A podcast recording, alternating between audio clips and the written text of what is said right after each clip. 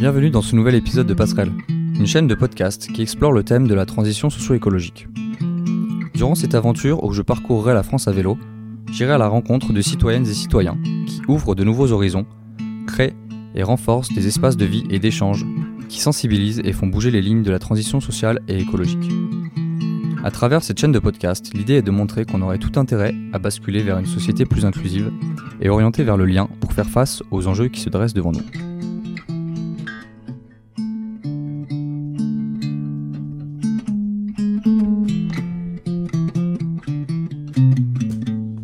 Passerelle au pluriel. Passerelle encourageant l'intergénérationnel. Passerelle liant territoire et humain. Passerelle pour renforcer nos liens. Passerelle alliant action et idées. Passerelle liant l'écologie et le social. Passerelle pour réinventer un lendemain. Passerelle entre les autres qu'humains et nous autres humains.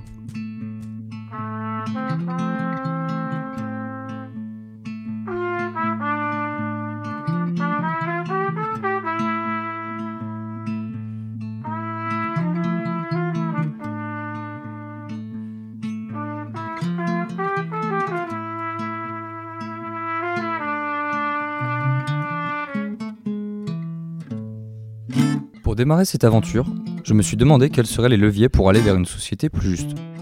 Il en existe évidemment de multiples, mais j'ai rapidement pensé au récit et à ce qui touche à l'imaginaire. Nous avons besoin de nouveaux modèles et de récits ouvrant le champ des possibles. Ces récits se matérialisent sous forme de médias, comme des livres, des films ou de la musique. Bien qu'ils ne soient pas toujours accessibles à toutes et tous, ils ont quand même cette capacité de toucher du monde.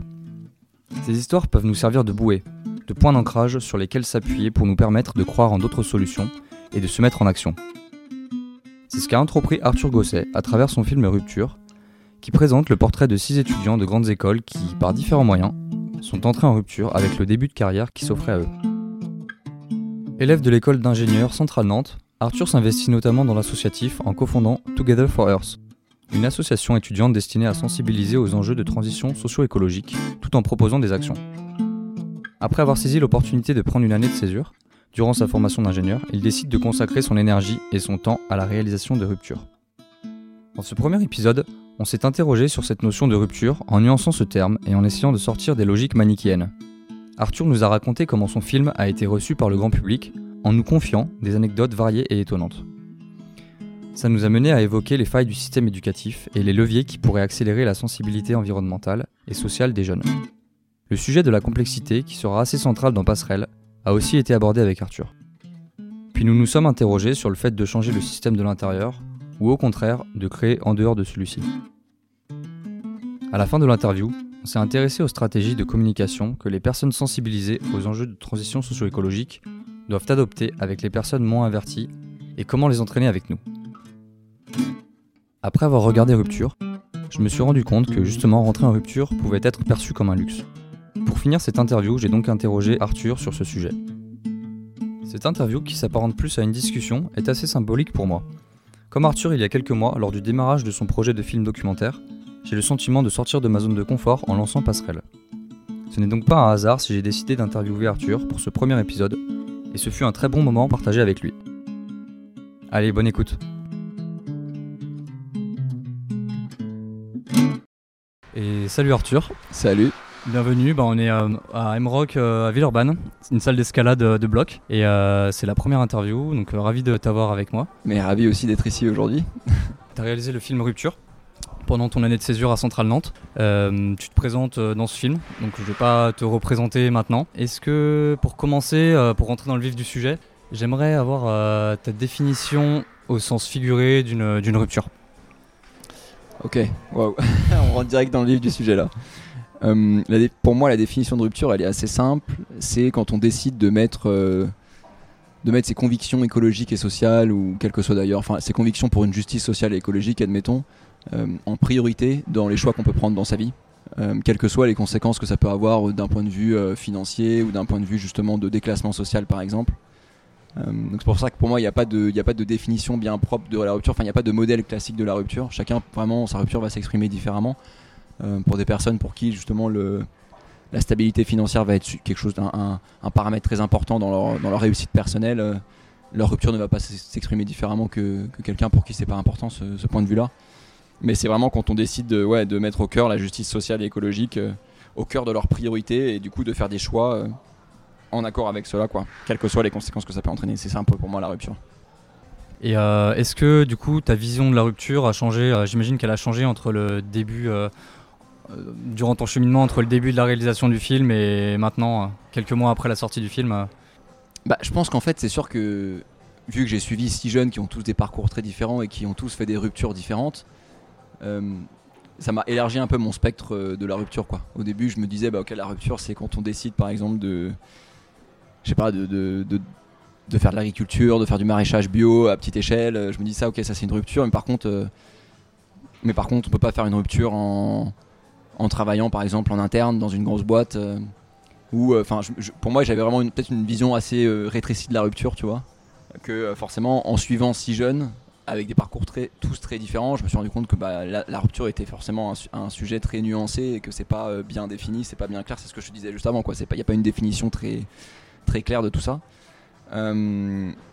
Et ça a pas mal évolué, ouais. En fait, j'ai aussi rencontré là, depuis la sortie du film, parce que donc le film, je suis six jeunes qui ont tous euh, des, ruptures assez radicales, parce que j'ai vraiment choisi, j'ai fait le choix de, su- de suivre. euh, de traiter la rupture dans sa forme la plus radicale qui soit, c'est-à-dire qu'aucun d'eux, par exemple, justement, ne s'engage dans une grosse boîte pour la transformer de l'intérieur. Euh, vous, en avez qui vont, qui vont par exemple s'engager. Il y, en a une, elle, a, est diplômée d'une école de commerce, elle travaille pendant un an dans un géant de la grande distribution en tant que commerciale, et puis finalement elle décide de démissionner parce que ça fait plus sens pour elle, et euh, elle va, euh, je vais pas spoiler, mais en gros, elle se lance dans l'entrepreneuriat, quoi. Euh, une autre personne aussi qui va se lancer dans la politique locale, diplômée de Polytechnique, euh, et aussi dans l'entrepreneuriat. Un autre jeune diplômé de Sciences Po qui lui va s'engager dans le, dans le militantisme auprès d'Extinction Rebellion. Donc c'est une, c'est une asso qui, prône de la, enfin, qui fait de la désobéissance civile non violente. Un autre jeune qui va aussi s'engager aussi dans l'associatif euh, pour faire du lobbying au maximum euh, auprès du ministère de l'enseignement supérieur pour qu'il y ait davantage de cours euh, par rapport à tout ça. Mais j'avais, pas filmé de jeunes voilà, qui s'engageaient par exemple chez Total ou chez Vinci ou chez n'importe quelle gros- grosse boîte pour la transformer de l'intérieur. Parce que j'ai choisi vraiment de traiter la rupture dans sa forme la plus radicale. Et du coup, là j'ai l'impression que depuis la sortie du film, parce que je rencontre aussi des jeunes qui sont super engagés, mais qui sont engagés dans des grosses boîtes et qui portent des convictions hyper fortes, je me dis ah ouais ok c'est possible en fait. C'est possible aussi de faire sa rupture en interne. Bah, on aura l'occasion d'en parler. euh, Est-ce qu'il faut changer les systèmes de l'intérieur ou de l'extérieur mais du coup, ça a aussi, ça a fait évoluer ma vision de la rupture et qu'en fait, je me suis dit, ok, il n'y a pas de définition bien propre et elle peut s'exprimer de plein de formes différentes, quoi. Ok, très bien. Tu as déjà un peu anticipé les, les prochaines euh, questions, euh, très fort. Là, à propos de ton film, donc tu l'as sorti en septembre. Mhm. Hum, tu, as, tu organises euh, beaucoup de projections, c'est assez intense en ce moment, à ce que j'ai compris. Ouais. Comment, euh, ma question là, c'est comment est reçu le, le film euh, par, le, par le grand public? Qui sont les spectateurs? Après, il y a des débats, comment ça se passe? Ouais. Est-ce que tu as des anecdotes particulières? Voilà, comment tu vis tout ça Trop bien. Bah écoute, ouais, effectivement, le film est sorti le 10 septembre et on a fait, tu vois, depuis le 10 septembre, quand je dis on, c'est avec, euh, euh, ma, copine Hélène, euh, qui est aussi dans le film, qui m'a beaucoup aidé dans, la réalisation, dans le montage du film. Et on vit cette expérience ensemble, donc on a, on projeté le film dans à peu près 60-70 euh, lieux différents. Donc c'est une super expérience à chaque fois parce que on y va et puis après il y a un échange en fait, il y a un, échange qui peut prendre la forme d'une question-réponse ou de débat ou plus de, de- de- de témoignages, etc. Enfin, c'est toujours très riche. Donc, on est intervenu, tu vois, dans des lieux aussi, aussi divers que bah, des associations, des tiers-lieux, des, euh, des écoles aussi. On a fait plus d'une trentaine d'écoles, de, grandes écoles. Euh, que on est d'ailleurs appelé soit par des assos étudiantes directement, soit par l'administration aussi. Donc, ça peut, ça peut venir de différents milieux. On a aussi projeté dans des collectivités, dans des entreprises aussi, dans certaines entreprises. Donc, plein de milieux assez différents. Euh, et euh, toujours des expériences très riches. Euh, alors j'ai des anecdotes, ouais, j'en ai plein des anecdotes parce que chaque, chaque projection est unique. Euh, tu vois, par exemple, on est, on est intervenu bah là, la semaine dernière, on était à Montenay, donc c'est une petite ville à côté de, de Rennes, entre Rennes et Le Mans. Et c'était une projection organisée dans une médiathèque, donc vraiment par la collectivité. Et moyenne d'âge à peu près 70 ans, donc on est arrivé avec Hélène, on s'est dit, oula, on va, on va faire face à des gens, tu vois, assez convaincus par leurs croyances et du coup peut-être, euh, enfin, ouais, qui, qui, qui, qui vont peut-être euh, le faire, enfin se lever face à certaines choses qu'on va dire, parce que c'est quand même un film qui déconstruit pas mal de choses. euh, Tu, l'as vu, tu vois, ça déconstruit le, le- le modèle de réussite, ça déconstruit le rapport au temps, le rapport au travail, la vision de, de- enfin de plein de choses en fait. Et donc forcément, pour- on s'est dit pour un public de 70 ans, tu vois, c'est pas forcément simple d'accès parce qu'on déconstruit quand même beaucoup de choses sur lesquelles on pense a priori qu'ils se sont construits. Et, euh, et en fait, à la fin du film, c'était super riche l'échange. euh, euh, les, tu retraités qui se levaient, qui disaient ah, mais nous aussi, enfin moi j'étais 68 art comme vous, incroyable ce que vous faites. Une autre personne qui se lève, qui lui coupe la parole, qui dit mais moi, ma fille au début elle, travaillait pareil, elle travaillait chez L'Oréal, elle a tout quitté, je comprenais pas. Aujourd'hui elle a sa ferme, bah pendant pendant 5 ans ça a été compliqué d'échanger, mais en fait maintenant je comprends mieux ce qui se passe dans sa tête. Et puis de nouveau le dialogue il est présent et puis je suis hyper fier d'elle. Euh, pour moi au début c'était un échec euh, social. En fait je me rends compte que bah, elle est hyper heureuse dans ce qu'elle fait c'est une réussite et donc c'est des échanges super forts parce que on se rend compte euh, qu'il y a des gens de toute génération qui se bougent aussi que c'est pas que des jeunes. Tu vois je pense à tu m'as demandé des, anecdotes du coup je t'en, donne mais on était à Saint-Étienne il y, a, il y a trois semaines pour un salon qui s'appelle le salon Tatou Juste. Euh, et à la fin du salon il y a un monsieur qui prend la parole et qui dit bah voilà moi ça fait euh, ça fait 20 ans que je travaille dans l'industrie euh, pétrochimique. euh, et puis euh, voilà, il y a deux ans, j'ai vraiment pris conscience du désastre écologique en cours et que je participais, moi, en tant qu'ingénieur pétrochimique, à ce désastre écologique. Et donc pendant deux ans, voilà, ça fait deux ans que je suis en train de tout déconstruire. J'ai démissionné il y a quelques mois pour me réorienter. Alors c'est un peu le flou pour moi parce que je sais pas ce que je vais faire. tu vois, plein de questionnements qui se, qui se passent dans ma tête. Quoi. Je sais pas où je vais aller. C'est compliqué aussi hein, de se réorienter quand tu as 50 ans et des enfants. Euh, j'ai trois fils, j'en ai deux qui se questionnent et puis j'en ai un qui se questionne pas du tout. Et donc je voulais savoir, est-ce que vous auriez des clés pour, euh, bah, pour l'emmener un petit peu dans ses questionnements et euh, pour le, pousser à la rupture d'une certaine manière? Et c'était hyper touchant d'avoir ce père qui témoigne et, qui, parce que souvent bon, on parle de rupture dans le film, il y a cette rupture intergénérationnelle. Et là d'avoir, ce papa qui, qui prend le contre-pied et qui dit bah en fait moi je suis dans la rupture et mon fils ne l'est pas. C'était hyper fort, moi ça m'a beaucoup touché.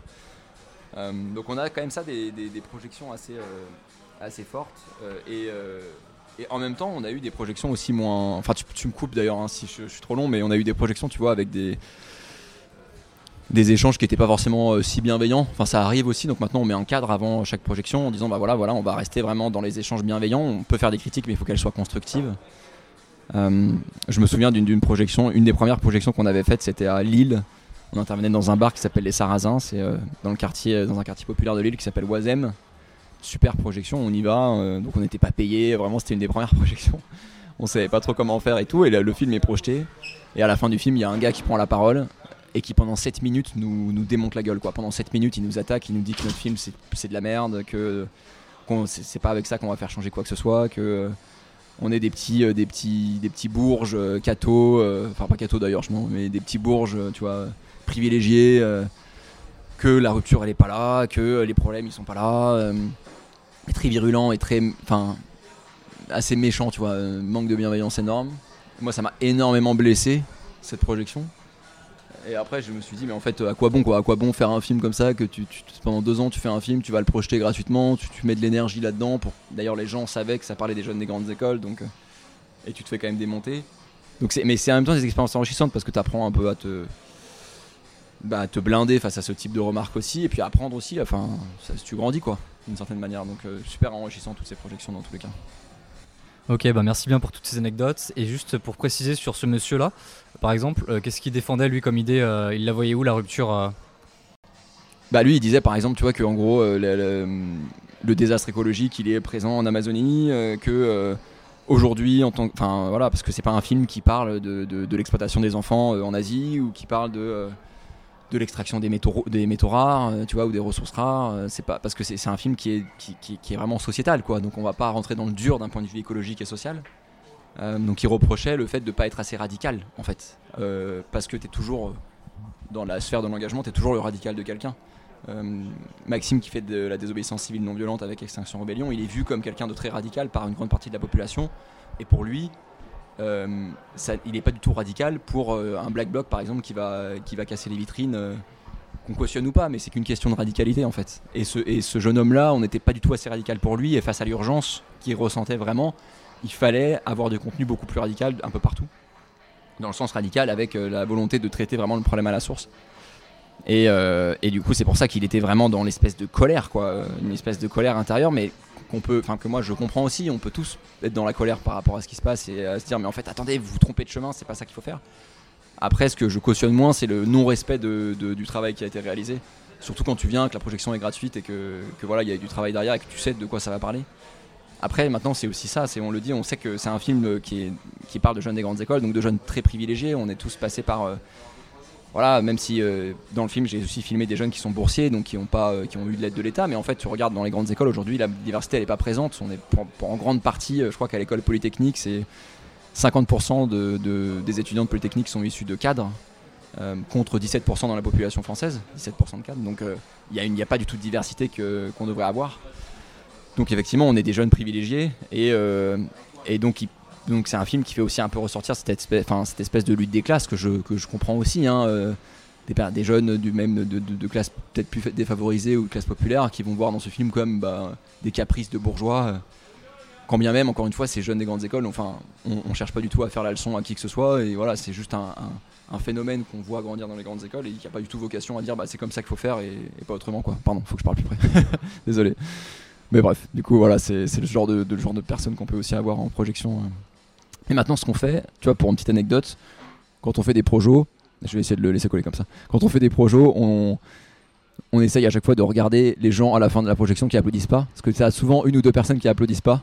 Et du coup, on fait en sorte de pas leur donner la parole tout de suite. On leur donne la parole, mais après, parce que si tu leur donnes la parole tout de suite, après, tu mets, ils mettent un grand froid dans la, dans la salle et du coup, t'as. Et du coup, bref, l'échange est pas ouf quoi après, tu vois. Donc on leur donne la parole après, mais moi, c'est une anecdote. euh, quand on fait des projos, c'est un peu ce qu'on fait quoi. C'est marrant. Ok.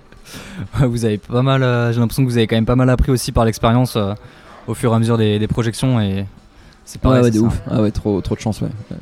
Ok. Et euh, du coup, après, tu parlais du système éducatif. Donc, ce qui est bien, c'est que tu assumes carrément la position que tu prends dans ton film, en fait. Donc là, ce, ce jeune en question, peut-être qu'il est, il a pas, il a pas tort sur euh, d'être dans la radicalité, mais par contre, c'est pas forcément euh, très, très stratégique de, de démonter un autre. euh, une cause qui, qui s'entend aussi, enfin la, cause que tu défends et ce que tu montres dans ton film, c'est vrai que bon, faut aussi une diversité qui, dont on a besoin des fois. Et justement, je voulais te demander un petit peu par rapport à cette diversité, ce que toi, en quoi elle t'importe en fait Est-ce que tu trouves que c'est important d'a- d'avoir une diversité de lutte, d'action, de- d'engagement? J'imagine, hein, c'est ce que c'est aussi un petit peu ce qu'on peut retrouver dans le film, avec une diversité déjà de, personnes que, enfin, de jeunes que tu interroges. Mais voilà, ce terme de diversité, qu'est-ce que, qu'est-ce que ça te, ça t'évoque? Ouais, grave. Enfin, moi, je, suis assez convaincu que effectivement, euh, c'est cette, euh, enfin, ce combat de la transition, disons, on va le réussir que si on est tous ensemble et que euh, qu'il y a une une diversité des luttes.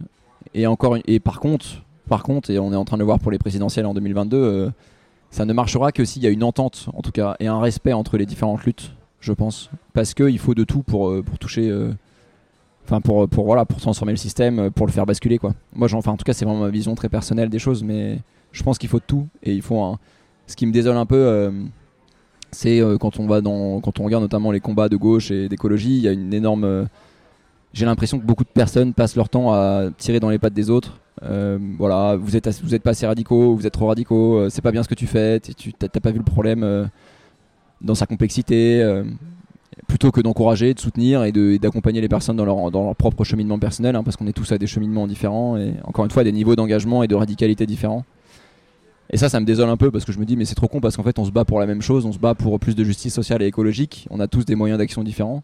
Mais putain, qu'est-ce qu'on pourrait faire si on s'alliait tous d'une certaine manière En tout cas, si on se respectait déjà plutôt que de se tirer des bâtons dans les pattes, euh, de se tirer des bâtons dans les roues, tu vois. Enfin bref. Mais, euh, mais oui, par contre, la diversité est que positive. Et c'est pour ça que moi, je me bats aussi pour qu'il y ait une diversité, euh, diversité des luttes, mais une diversité sociale, une diversité de, de plein de choses. Elle est toujours. Enfin, pour moi en tout cas, elle, est- elle- ne peut être que positive, la diversité. Au contraire, le, fait de tomber dans un entre-soi, bah, comme le film parle un peu ça, l'entre-soi élitiste, c'est dangereux aussi. quoi. Il faut, euh, il faut garder euh, en tête que, bah, que c'est la diversité qui nous fait avancer. Moi, j'en suis assez convaincu. quoi. Je pense. Euh, dans une de mes questions, j'ai marqué justement ce- cette expression d'entre-soi. J'y vais directement. Est-ce que ça m'a fait tout ça, tout ton film Donc je l'ai vraiment, j'ai beaucoup aimé, je me suis beaucoup identifié. Parce que je viens aussi moi-même d'une école d'ingénieur et euh, je, ressens beaucoup cet entre-soi. Et du coup, en réfléchissant un peu plus profondément, euh, je me suis demandé s'il n'y avait pas un souci vraiment plus profond au niveau du système édu- éducatif. Est-ce qu'il n'y a pas déjà euh, des, failles qui se créent assez, rapidement qui font qu'on se retrouve euh, euh, entre jeunes euh, élitistes, euh, enfin de milieux euh, aisés, on va dire, euh, dans le- dans le- l'enseignement supérieur en général et en école d'ingénieur, de commerce, etc.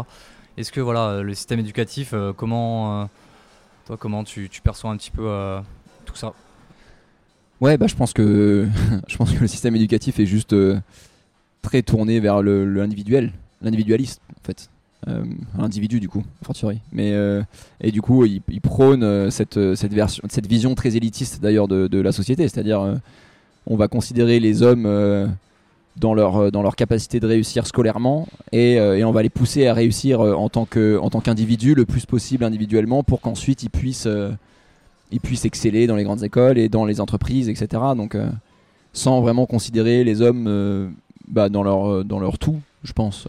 Il y a une notion assez, assez intéressante qui est en train, qu'on voit de plus en plus émerger dans les écoles, qui est l'intelligence émotionnelle. Tu vois, c'est pour moi, c'est un sujet qui est quand même super important. Le fait de ne pas se rattacher uniquement au- à l'intelligence qu'on pourrait appeler l'intelligence scolaire ou, ou le QI, mais qu'on s'intéresse à, à toutes les formes d'intelligence, à la créativité, euh, à la même à la paresse d'une certaine manière. Enfin, je sais pas, il y a plein de plein de formes d'intelligence à explorer euh, qui sont pas du tout assez valorisées dans le système éducatif aujourd'hui. Euh, En tout cas, c'est ce que je pense. Euh, et bon, voilà. Après, on, tu regardes les systèmes éducatifs dans, dans le monde. Il y, en a peu qui sont. Enfin, il y en a aucun qui n'est parfait, quoi. En tout cas, je pense pas. Donc, euh, c'est tout l'enjeu de transformer un système. Et y a moi, ce qui, me- aussi, ce qui me donne beaucoup d'espoir, c'est que je vois plein de gens dans les, tu vois, que ce soit dans les dans les lycées, dans les écoles, en fait, plein d'enseignants qui portent des convictions fortes et qui veulent euh, vraiment faire changer les choses et ça donne beaucoup d'espoir. Après, la réalité, c'est que le ministère de l'enseignement, euh, en tout cas l'éducation nationale, si on prend vraiment le chapeau plus large, c'est c'est un paquebot quoi. Et tu le fais pas changer de route du jour au lendemain. Il faut du temps pour que ça évolue. Et... Mais j'ose espérer vraiment qu'on va remettre plus de place, euh, plus de place aux émotions. Moi, c'est vraiment un truc euh, super important pour moi, les émotions et, considérer les, humains comme, euh, comme des humains émotionnels avant que ce soit des machines et, trop dans leur rationalité. Je pense qu'on arrive aussi à un moment où on voit hein, autour de nous, il y a des personnes qui restent dans un déni face à l'urgence, de tout âge d'ailleurs, hein, au demeurant. Et en fait, moi j'ai l'impression que ces personnes-là, c'est aussi des personnes qui vont vachement être dans une vision dualiste du monde et qui vont pas assez laisser de place aux émotions. Euh, alors qu'à côté de ça, tu as des personnes comme Greta Thunberg euh, qui, par son, enfin, par son, euh, son Asperger notamment, hein, va être vachement plus dans l'émotion et du coup va vivre beaucoup plus cette urgence parce qu'elle s'autorise le fait de laisser plus de place aux émotions. Et je pense que si on avait un système éducatif qui justement valorisait de ouf ça, mais ça serait incroyable quoi. Enfin, je pense, non Je sais pas, t'en penses quoi toi par exemple? Eh ben, je suis totalement d'accord. tu as parlé de créativité, j'avais justement une question là-dessus aussi. Mais justement, je trouve que de manière générale, alors je vais plutôt parler pour les écoles d'ingénieurs, mais je pense qu'on peut l'étendre euh, à l'enseignement supérieur euh, en, général, mais euh, on, laisse très très peu de place aux émotions. On ne nous apprend pas à exprimer ce qu'on ressent, et souvent quand on l'exprime, on est déjà. en fait, on n'est plus maître de nos, émotions, donc on est dans la colère, comme par exemple ce jeune. qui, a, qui a réagi après ta projection. Euh, ce qu'il y a, c'est qu'on arrive, euh, vu qu'on on les a pas, on n'a pas appris à gérer ses émotions euh, depuis, depuis la, petite enfance, et bien on se retrouve avec des, des adultes qui sont pas toujours dans un comportement d'adulte pour moi. Et si, si l'école mettait un petit peu plus de place pour voilà, ce côté humain, on va dire, donc l'émotion, créativité, c'est vrai que je pense qu'on aurait des, des problèmes sociaux un, peu moins, un peu moins importants aussi dans, certaines, dans certains domaines. Et euh, du coup, euh, ouais, sur la, partie créativité euh, dans les écoles d'ingénieurs, je trouve qu'il y a très peu de place. Et, je voulais savoir un petit peu, toi, après, pareil, après ce film, j'imagine que tu as fait un peu appel à ta créativité. Et comment, comment tu. Quelle importance tu, accordes en fait à voilà, la créativité pour, En particulier pour voilà, des, des, des élèves qui sortent, des étudiants qui sortent de domaines assez techniques. Donc tu veux dire euh, plutôt école d'ingénieur par exemple ou plutôt Ouais. technique, euh, bac pro et tout? Non, théorique, école d'ingénieur. D'accord, ok. yes. Ouais. euh, bah oui, non, je pense que clairement la créativité c'est super important. Il faut s'ouvrir un peu sur le monde, mais, mais pas que la créativité, tu vois. C'est plein d'autres choses. mais toujours lié aux émotions et, et plus s'écouter soi-même en fait. Moi je pense que c'est ça, c'est plutôt que de rentrer un peu dans le moule et, et se formater pour une vision de la réussite telle que la société aimerait qu'on réussisse. euh, avoir sa propre vision de la réussite et, et- et s'épanouir. Enfin, c'est un peu, c'est un peu bateau ce que je veux dire, mais s'épanouir personnellement en, s'écoutant soi-même et en se disant bah qu'est-ce qui moi va me rendre heureux au quotidien? Est-ce que c'est euh, en explorant la relation aux autres? Est-ce que c'est au contraire en explorant euh, une certaine forme d'autonomie, une, une certaine forme de créativité, euh, en trouvant l'endroit où on va se, on va se plaire et on va pouvoir s'émanciper vraiment quoi?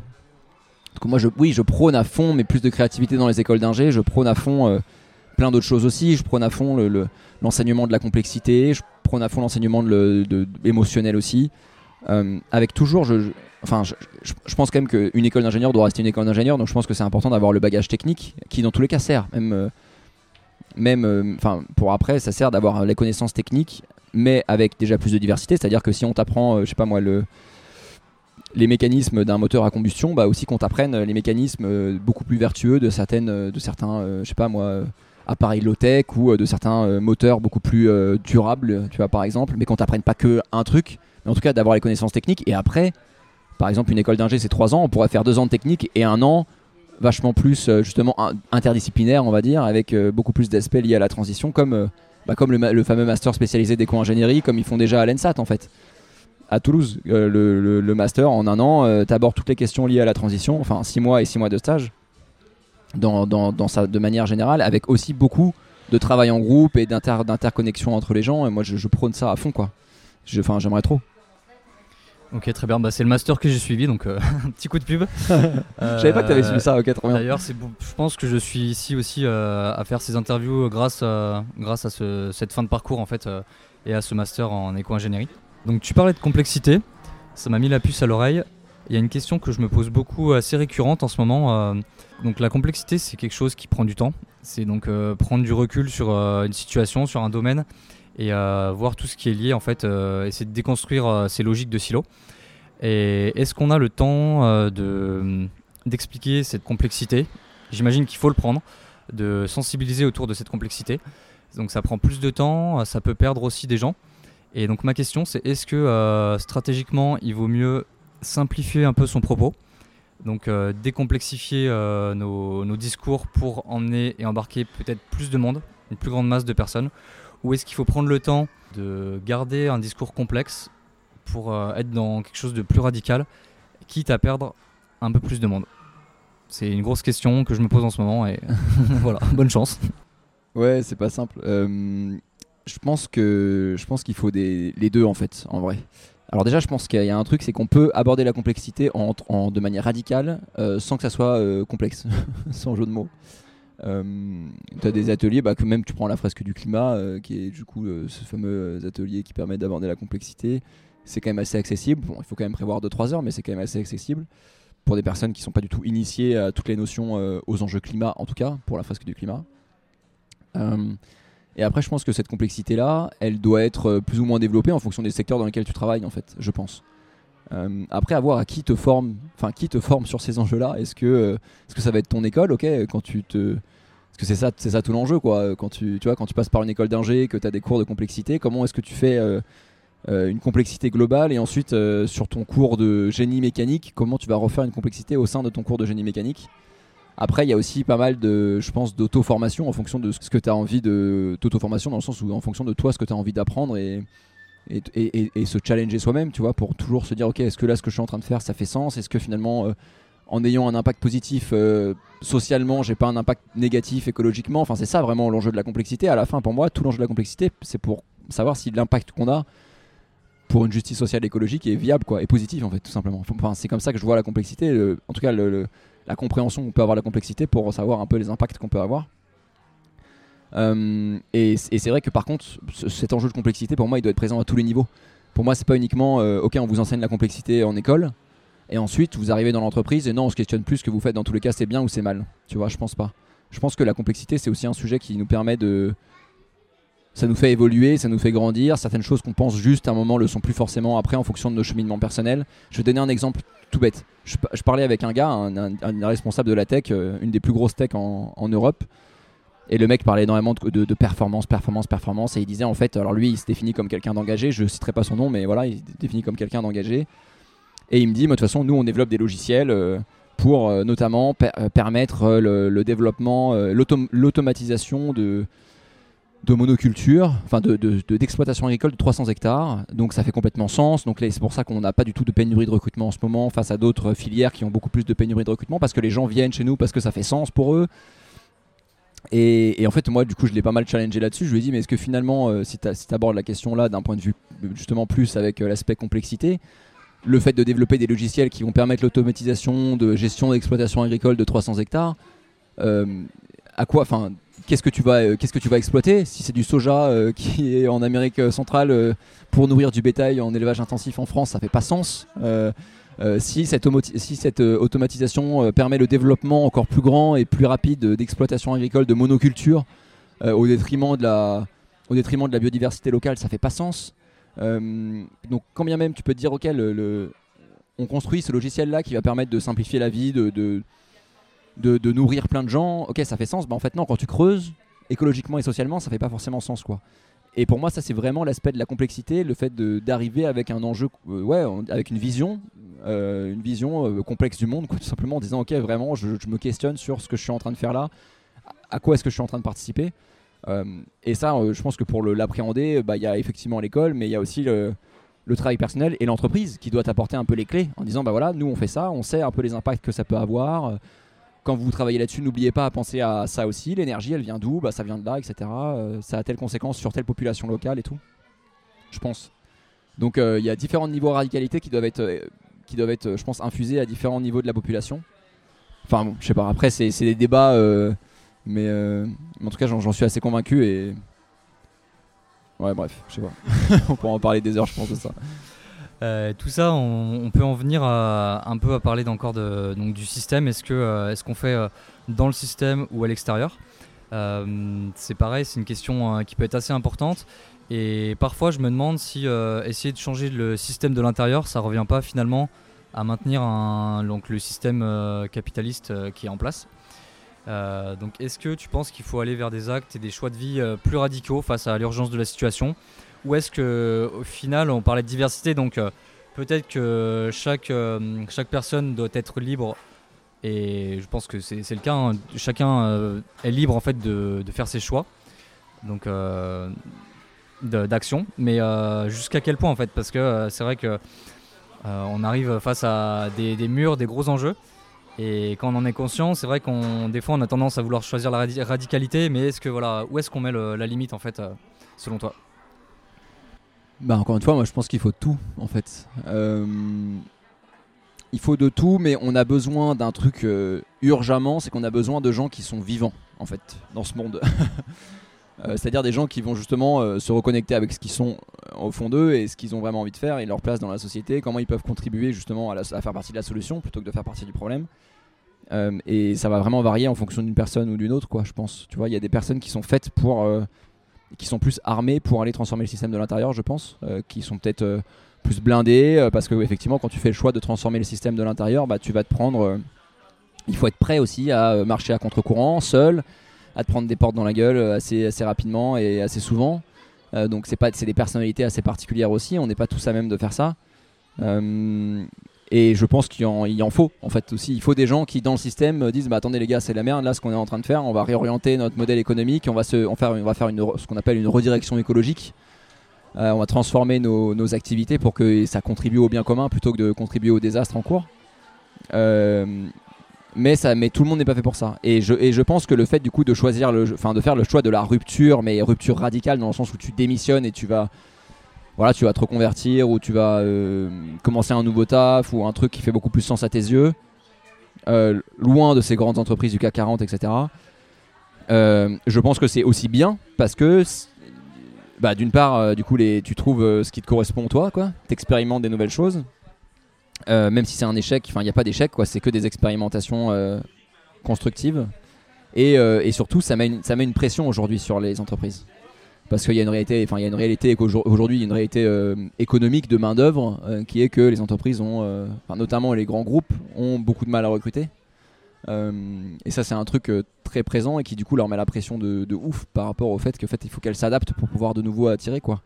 Il y avait le PDG de Total qui disait, qui disait en 2019 lors d'une conférence à Londres que de toute façon leur enjeu d'ici 2000 d'ici- d'ici 2030 pour Total c'était le recrutement. Donc c'est quand même pas rien. Il y, a une- pénurie, euh, il y a une pénurie de main d'œuvre assez énorme qui pousse ces entreprises à se questionner réellement sur leur modèle économique aussi si elles veulent continuer à attirer euh, parce qu'une entreprise sans hommes ne, tourne, ne fonctionne plus. Donc il y a une réalité économique qui les rattrape et je pense que c'est très bien du coup qu'il y ait une certaine forme de pression de la part de ces jeunes diplômés, mais pas que des jeunes diplômés d'ailleurs. hein, euh, ça touche cette, question du sens hein, parce que c'est intimement lié à la quête de sens et, à la reconnexion avec soi-même, etc. Elle, elle, touche toutes les générations. hein, et il y a aussi des personnes qui, à 50 ans, après 20 ans dans l'entreprise, euh, démissionnent parce que euh, ça leur convient plus, quoi. Et c'est aussi bien, ça, met une certaine pression aussi, quoi. D'accord, très bien. C'est bien parce que tu décomplexifies euh, pas trop euh, le propos et tu arrives à bien nuancer justement, à montrer qu'il faut, de, faut tout, une diversité, c'est vrai qu'elle est très importante, il faut qu'on faut qu'on s'appuie là-dessus. Donc ton film parle aussi de, donc du, du choc des générations, même beaucoup de ça. Tu l'as aussi fait pour expliquer à tes parents euh, un peu la, période que tu traversais, les enjeux, euh, les enjeux qui, qui, se, voilà, qui se présentent devant nous et auxquels tu as, tu as envie de répondre aussi euh, et faire ta part. Euh, et après, du coup, après ce film, je me demandais la, posture que tu adoptais avec ton entourage pour leur parler de ces enjeux. Quels mots tu utilises euh, Comment tu communiques là-dessus? Est-ce que c'est plus facile après ce film euh, Comment, voilà, un peu ta, ta stratégie de communication et toucher les gens justement hein. Parce que c'est aussi un challenge pour nous les jeunes d'arriver à, à provoquer un petit peu des, des changements chez, euh, des fois chez, les, chez nos parents, chez les plus vieux.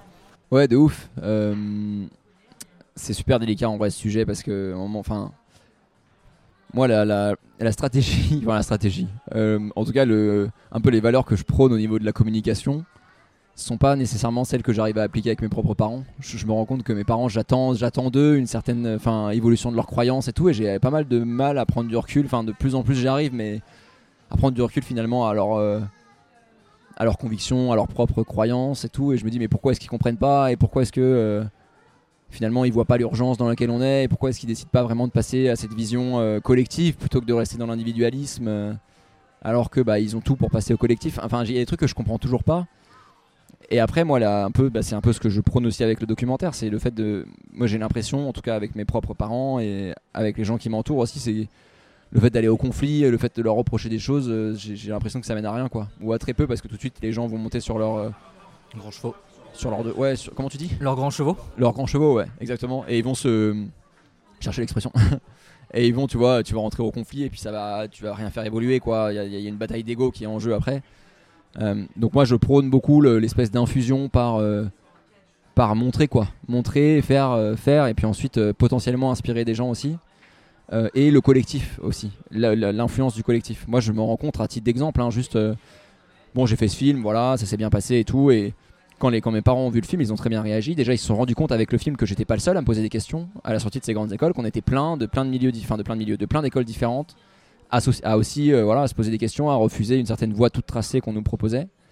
Donc déjà là, il y a eu un problème, un premier déclic de se dire ah ouais, en fait, il est pas tout seul, il est pas, c'est pas vraiment un marginal. C'est pas un alien.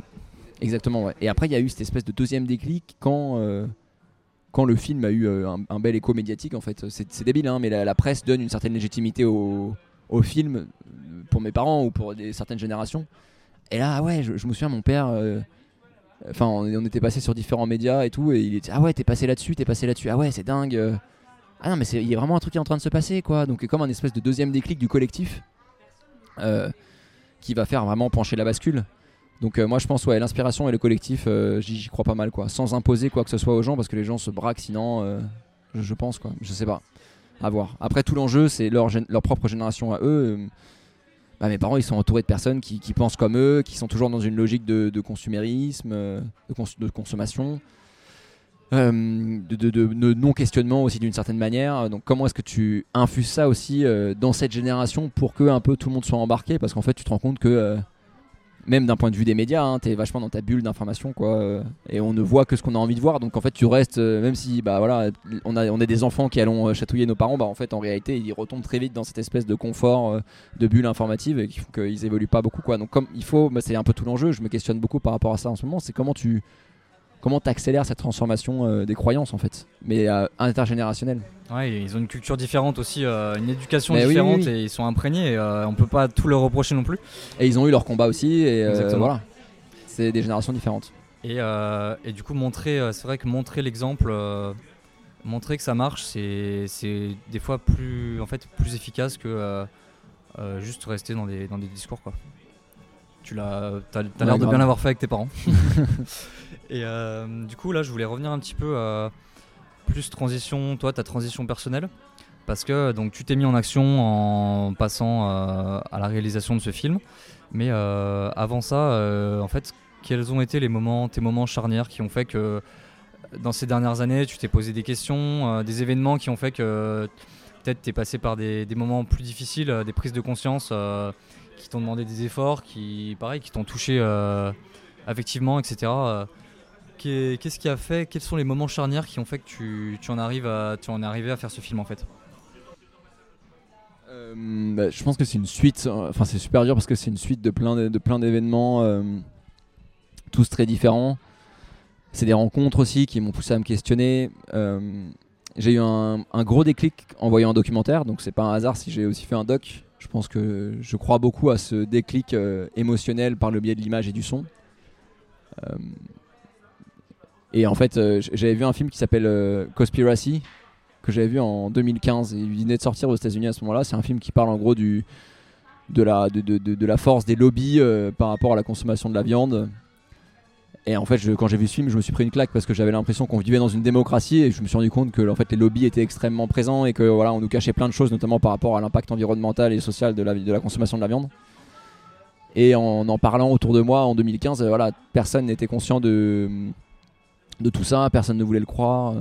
Donc je me suis dit, ok, déjà la première premier questionnement, mais je me suis plus plan, enfin je me suis assez assez vite penché sur des questions assez euh, d'éco-gestes quoi, assez euh, secondaires par rapport à par rapport notamment à l'écologie en fait. hein, ça a vraiment été ma porte d'entrée. Et cette vision plus systémique des enjeux, je l'ai eu qu'après à Centrale. Euh, en intégrant du coup l'école d'ingé Centrale Nantes et en en parlant avec des potes, euh, pas, pas à l'école, euh, mais en fait en rencontrant des gens à l'école, des, des- des camarades quoi, de promo avec qui je me suis vraiment lié d'amitié, avec qui on s'est engagé dans l'associatif à fond pour faire bouger les lignes en interne et auprès de nos, de nos camarades de promo. Et en fait, bah, tu te rends compte que ouais, c'est de l'auto-formation, tu partages du contenu, tu partages bah, un peu ce que tu as lu sur l'urgence écologique et sociale. Et là, une espèce de deuxième claque donc, que j'ai eu par l'activisme associatif, si on peut dire. Et après, troisième déclic en, en 2019, euh, quand il faut partir en stage en deuxième année, on est en deuxième année d'école d'ingé, euh, et j'ai une pote qui, s'appelle Emma et qui décide de partir en stage dans l'associatif, et euh, plutôt que de partir dans une grosse boîte pour bosser dans une asso qui s'appelle La Bascule, enfin créer, lancer La Bascule, un tiers-lieu collaboratif, voilà, expérimenté par des jeunes issus des grandes écoles, et pas que d'ailleurs. Bref, donc voilà, elle partait lancer ce truc, et en fait, quand elle fait ce choix-là, son père juste décide d'arrêter de lui parler. Euh, pour lui, c'était inconcevable et c'était euh, c'était une, une, un échec euh, social et financier. Et je me suis dit, ah ouais, en fait, certains choix de carrière, certains choix de vie peuvent aussi amener à des ruptures très fortes. Et, et il faut que je filme ça, quoi. Il faut que j'en parle parce que c'est trop important. Et même moi, je vivais ça aussi de l'intérieur, j'avais besoin d'en parler, quoi. C'est un peu ça les déclics, je pense. Mais plein de rencontres, c'est surtout des rencontres et des trucs qui m'ont fait évoluer, quoi. Encore le collectif. Ouais, grave. Euh, J'avais une dernière question un peu engagée euh, euh, concernant en fait le domaine, enfin ces, histoires d'inclusion, inclusion sociale. Ouais. Donc en fait ton film il présente quand même des étudiants, des jeunes qui ont déjà, donc, qui sont souvent des parents qui, qui réussissent plutôt bien, qui s'en sortent bien dans la vie, qui ont un bon salaire, etc. Et du coup, ce que ça m'a évoqué, par exemple en voyant une des celles qui a le bateau. Ouais. Aurélie, ouais. Aurélie. Euh, est-ce que, enfin, en fait, je me suis dit, euh, est-ce que voilà, euh, entrer en rupture, c'est pas aussi un luxe? Est-ce que tout le monde pourrait se permettre de rentrer en rupture? Un étudiant, par exemple, qui, qui a un prêt, si on y voit des offres d'emploi aussi avec des, salaires des fois un peu plus élevés que, par exemple, des, associations, peut-être que les, les jobs vont être un peu moins vertueux. Mais est-ce que voilà, est-ce que au final, cette entrée en rupture n'est pas aussi liée à notre condition sociale et comment euh, qu'est-ce que qu'est-ce qu'on peut faire avec ça en fait? Euh, alors, en fait, je, je, c'est lié, mais pas complètement. Enfin, effectivement, euh, la réalité, c'est que c'est beaucoup plus simple de se questionner quand quand as un diplôme en poche, un filet de sécurité, que tu sais que inconsciemment tu pourras retrouver un travail dès que ça va mal et que que t'as pas de prêt à rembourser. Oui, c'est beaucoup plus simple, je vais pas te le mentir. Mais ça n'empêche qu'il y a aussi des gens qui se questionnent euh, et qui décident et qui décident vraiment d'agir euh, quand même ils ont un prêt à rembourser et quand bien même ils n'ont pas de diplôme en poche. euh, mais ça va s'exprimer différemment, ça va pas être la même réalité, ça va être aussi plus difficile au quotidien, c'est vrai, hein, mais ça va pas être la même réalité. Euh, je vais te donner un exemple, hein, un pote qui, qui passe par Audencia, donc il fait un prêt parce qu'il vient d'un milieu assez modeste, 40 000 euros de prêt. Encore une fois, il a la chance de passer par Audencia, hein, donc encore une fois, déjà là, on parle euh, d'un, même si effectivement il vient d'une famille modeste, il a la chance de passer par ces grandes écoles. hein.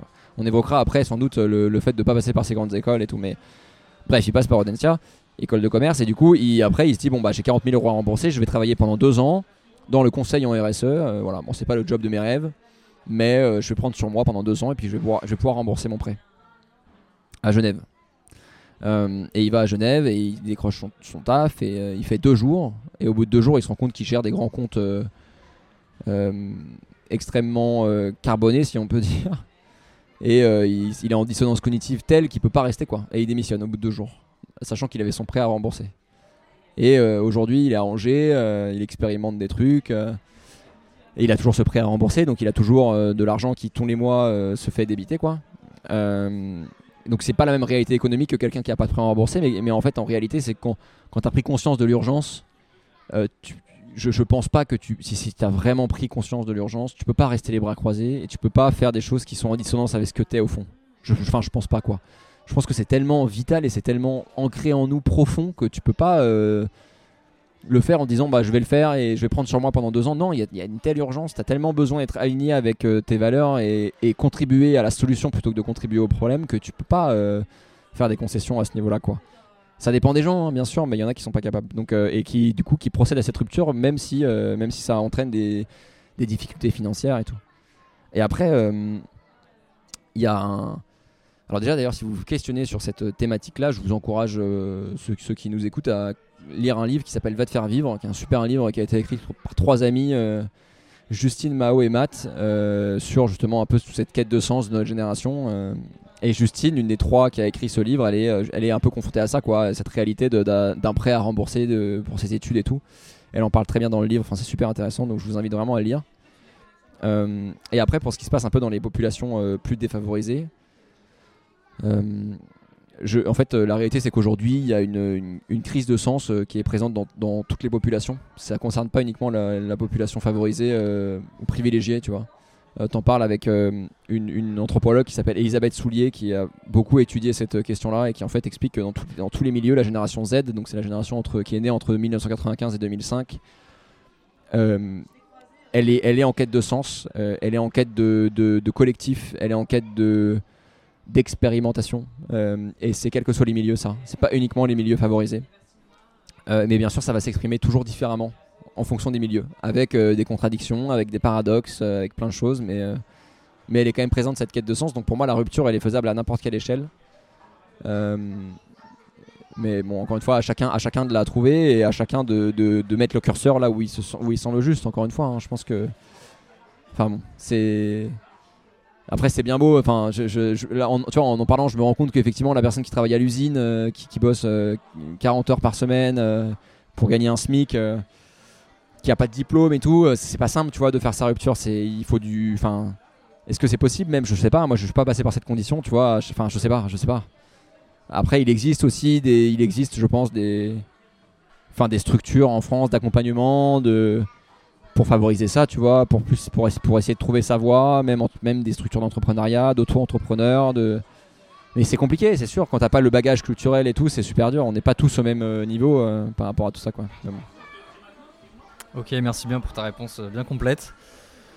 c'est assez rassurant parce que c'est vrai que l'exemple que tu cites là, le- donc ton pote en école de commerce, c'est pas un petit prêt et au final, quand vraiment ça nous touche au trip, on voit qu'on est capable de, de beaucoup de choses en fait. On peut aller assez loin dans, ouais. dans nos choix, pense, dans nos engagements. Une question beaucoup plus euh, axée sur les émotions. Euh, Ouais. qu'est-ce qui, euh, qu'est-ce qui te rend qu'est-ce qui fait que tu te sens vivant? Qu'est-ce qui, qui fait que tu te sens intensément vivant, qui te donne l'énergie de, de te lever tous les matins, de profiter de ta vie, de faire ce que tu as envie de faire, etc. Bonne question. c'est super dur de savoir ça.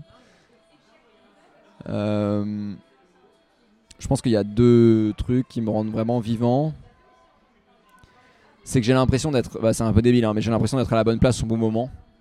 De me dire. euh, ok, bah, ce que je suis en train de faire, l'énergie que je mets au quotidien, elle contribue euh, à la solution, d'une certaine manière. Donc, ça, ça me permet de vivre en accord avec moi-même. Me dire, ok, bah même si ok même si c'est la merde bah en tout cas moi je fais ma part quoi je fais ce que je peux ce qui est en tout cas ce que je pense j'essaye de le faire au mieux même si bien sûr je fais plein de enfin très maladroitement mais en tout cas j'essaye de le faire au mieux. Donc ça ça me, ça en tout cas je vis en paix avec moi-même d'une certaine manière. Même si bien sûr je mets de côté les épisodes éco-anxieux que j'ai aussi hein, euh, qui sont très présents quand euh, je me confronte à une certaine réalité de personnes qui sont dans un déni face à l'urgence et tout je me dis mais en fait euh, comment est-ce qu'on va changer le monde et tout mais bon bref. Au quotidien de manière générale je suis quand même je suis quand même hyper hyper heureux parce que je, parce que aussi enfin il y a un truc euh, qui est quand même pas négligeable c'est qu'en fait je prends hyper plaisir dans ce que je fais. Donc ce que je fais ça me permet de, vivre bien avec euh, qui je suis mais aussi je prends vachement plaisir quoi. Je m'éclate dans ce que je fais parce que je ouais j'ai l'impression de mettre mes, compétences au service de l'intérêt général parce que euh, je rencontre des gens fabuleux parce que le collectif aussi est super présent les émotions sont très présentes. Il y a une forme de bienveillance d'authenticité dont j'ai vraiment besoin aussi de respect d'autrui. Donc je, je m'éclate dans ce que je fais quoi. Et par exemple, tu vois, je tout à l'heure on parlait du, fait que voilà, il y a des gens qui sont faits pour, euh, bah, par exemple, pour transformer le système de l'intérieur. Moi, je suis, je suis intimement convaincu que je suis pas fait pour ça. Parce que émotionnellement, je suis trop, euh, peut-être trop sensible, ou en tout cas, je, je pense pas que j'ai le, ba- le bagage euh, émotionnel pour me vraiment me barricader contre certaines choses en entreprise. si je me retrouvais à devoir faire changer les choses de l'intérieur et que ça m'affecterait trop, en fait. Et, à côté de ça, faire des manifs. Dans la rue, bah, je me sens bien à ma place aussi à ce moment-là, euh, mais pas forcément trop. Enfin, c'est, j'ai, l'impression de, ouais, d'être aligné avec qui je suis et c'est ce qui me fait que je suis vivant, quoi. J'ai l'impression. Mais encore une fois, ça, ça évolue aussi, quoi. Je suis vivant aujourd'hui et dans 10 ans, peut-être que je, je me retrouverai à bosser chez Total pour changer le système de l'intérieur, tu vois, je sais pas. Mais je me laisse aussi cette flexibilité-là de me dire, bah, de toute façon, rien n'est définitif et il y a plein de choses que j'ai envie d'expérimenter et, et on verra bien où la vie, où la vie me mène, quoi. Bonne philosophie. bon, du coup, dernière question. On arrive à la fin de l'interview. Le podcast, euh, comme vous le savez, s'appelle Passerelle. Donc l'idée, c'est de faire des liens. Donc là, ma question, c'est euh, si tu avais une passerelle à tendre entre deux mondes, entre deux domaines, entre des personnes, entre ce, ce que tu veux en fait, où est-ce que tu tendrais euh, cette passerelle ou avec qui bah du coup je pense que ah, c'est une question qui est super dure moi j'ai envie de, faire plein de passerelles entre tout quoi entre plein de domaines quand tu me poses cette question il y a plein de choses qui me viennent à l'esprit euh, parce que je pense que c'est tout l'enjeu de notre monde aussi d'être capable de faire des passerelles Euh, s'il y en a une qui vient à l'esprit là tout de suite c'est une passerelle euh, avec le vivant mais avec un grand V se reconnecter au vivant c'est un, peu bateau aussi comme, truc mais en fait je pense qu'on s'est un peu perdu par rapport à enfin quand on parle de désastre écologique et social en cours, c'est aussi parce qu'on s'est un peu déconnecté de ce vivant, de ce monde vivant qui est plein de belles valeurs, d'humilité, etc. Euh, de logique aussi, en fait, qu'on s'est un peu déconnecté de tout ça. Euh, et du coup, je, rêverais vraiment qu'on arrive à se reconnecter au vivant, euh, mais déjà même sur notre corps, quoi. Enfin, je pense que une alliance avec le vivant, dans la coopération avec le vivant, on peut faire de grandes choses. Et c'est déjà le- notre corps, en fait, l'a déjà expérimenté. Que ce soit notre microbiote, donc toutes les bactéries qui travaillent avec nous dans notre corps pour consommer tout ce qu'on peut manger, que ce soit les, tous les micro-organismes présents sur, bah, sur notre peau qui nous protègent aussi. Euh, et il y a déjà des, secteurs avec les- dans lesquels en fait on travaille déjà avec le vivant. Enfin, je prends l'exemple d'un truc. Moi, je suis génie, je suis diplômé de génie environnemental, euh, ingénieur ingénieur environnemental. Donc, euh, c'est un peu quelque chose que j'ai appris. Typiquement, dans la dépollution de, de l'eau, donc dans le traitement des eaux, on utilise des bactéries pour traiter les eaux, quoi. Et on est incapable de dépolluer l'eau chimiquement, quoi. Donc, c'est que les bactéries et les micro-organismes, les champignons aussi d'ailleurs, qui peuvent dépolluer l'eau. Et c'est un truc de ouf. Je me dis, mais on travaille main dans la main avec ce vivant-là. En plus, il y, y a une efficacité, il y, a un- il y a une logique énergétique. Donc, moi, mon rêve, c'est de recréer des ponts avec le vivant euh, spirituellement et puis concrètement, quoi. Mais d'avoir, ouais, c'est ça. Mon rêve. Ok. Une valeur euh, affective avec l'environnement, le vivant, et aussi Ouais. au final euh, des services écosystémiques qui, qui profitent à tous. Ouais, puis le vivant aussi soi-même, en fait, aussi. et- Enfin, et c'est ça, c'est une reconnexion avec notre vivant intérieur, quoi. Là, on part plus dans la spiritualité, mais ouais, c'est important. aussi. C'est beau, ça fait une belle passerelle. Merci bien en tout cas. Mais merci à toi, Valentin, très cool d'avoir pu discuter aujourd'hui.